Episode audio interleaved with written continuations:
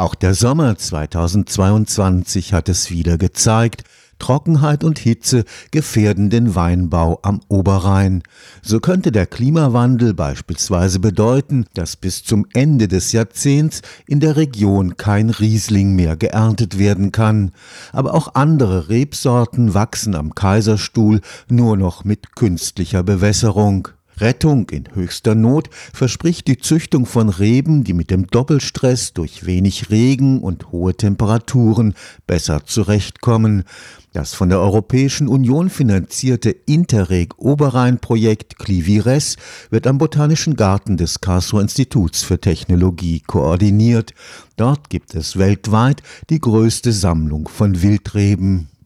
Die Lage ist ernst, sagt Professor Peter Nick, Molekularbiologe am Karlsruher Institut für Technologie. Uns geht es wirklich darum, wir wollen etwas bewegen im Oberrheintal, wir wollen erreichen, dass eben der Weinbau, der für unsere Kultur und für unsere Landschaft so wichtig ist, sich rechtzeitig vorbereiten kann auf das, was auf uns zurollt. Wenn stattdessen Kamelsafaris gemacht werden müssten in der Oberrheinwüste, wäre das sehr schade. Eigentlich müsste die tiefwurzelnde Weinrebe mit Trockenheit gut zurechtkommen. Aber wenn es heiß ist, hat eine Pflanze nur die Möglichkeit zu schwitzen, so wie wir das auch tun. Sie transpiriert, sie öffnet ihre sogenannten Spaltöffnungen, dann verdunstet Wasser und die Blatttemperatur Temperatur kann abgesenkt werden. Dafür brauche ich aber Wasser. Wenn ich jetzt aber in so einem heißen Sommer wie jetzt dieses Jahr eben Trockenheit und Hitze gemeinsam bewältigen muss, kann ich wählen zwischen Pest und Cholera. Entweder mache ich die Spaltöffnung zu, um Wasser zu sparen, und dann werden meine Blätter heiß und dann geht es ganz schnell in Probleme mit der Photosynthese, weil die Photosynthese erzeugt ja die ganze Zeit Elektronen, die über eine Membran geleitet werden müssen. Und wenn die Spaltöffnungen zu sind, können diese Elektronen auf Sauerstoff übertragen werden, der ja bei der Photosynthese Synthese entsteht. Das führt dann zu sogenannten reaktiven Sauerstoffspezies. Das sind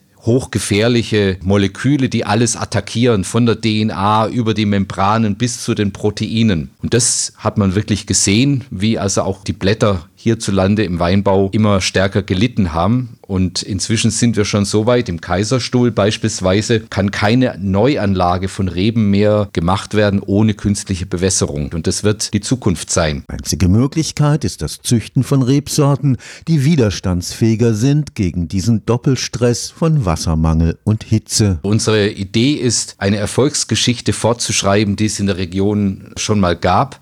Es gab ja durch gemeinsame deutsche und französische Anstrengungen in der Züchtung über 100 Jahre und zwei Weltkriege hinweg den Erfolg, dass sogenannte Piwi-Reben gezüchtet werden konnten. Das sind also pilzwiderstandsfähige Reben. Und wir wollen jetzt Klivi-Reben züchten, klimawiderstandsfähige Reben. Und die Idee ist nun, dass wir Resistenzen suchen in zum Beispiel Wildreben, dass wir herausfinden, welche Gene sind dafür verantwortlich und dann diese Wildreben mit unseren Kulturreben kreuzen um dann diese Widerstandsfähigkeit in die Kulturrebe einzubringen. Das geht ganz ohne den Einsatz von Gentechnik. Wir werden keine Gene aus der Wildrebe herausnehmen und auf künstlichem Wege in die Kulturrebe einbringen. Wir benutzen nur natürlichen Sex. Also es wird zum Beispiel der Pollen von der geeigneten Wildrebe auf die entsprechende Kulturrebe, auf die Blüte aufgebracht. Aber wir benutzen dann das Wissen der Molekularbiologie, um dann in der Nachkommenschaft schon sehr früh früh sagen zu können, diese Pflanze hat die richtige Genvariante bekommen, diese Pflanze nicht, diese Pflanze auch nicht. Und anstelle von Tausenden von Pflanzen, die man hochziehen und dann prüfen müsste,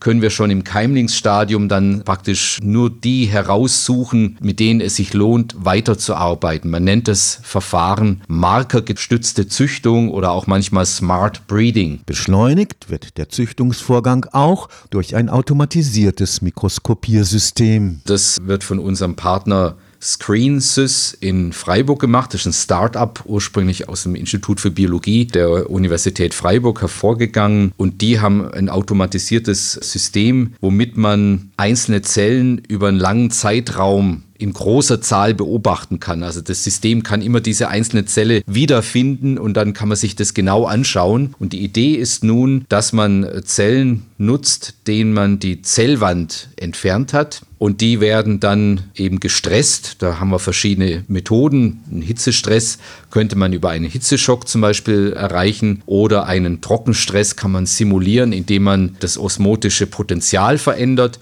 Und dann kann man die Reaktion dieser Zellen über die Zeit hinweg beobachten und vor allem auch automatisiert messen, also in Zahlen übersetzen.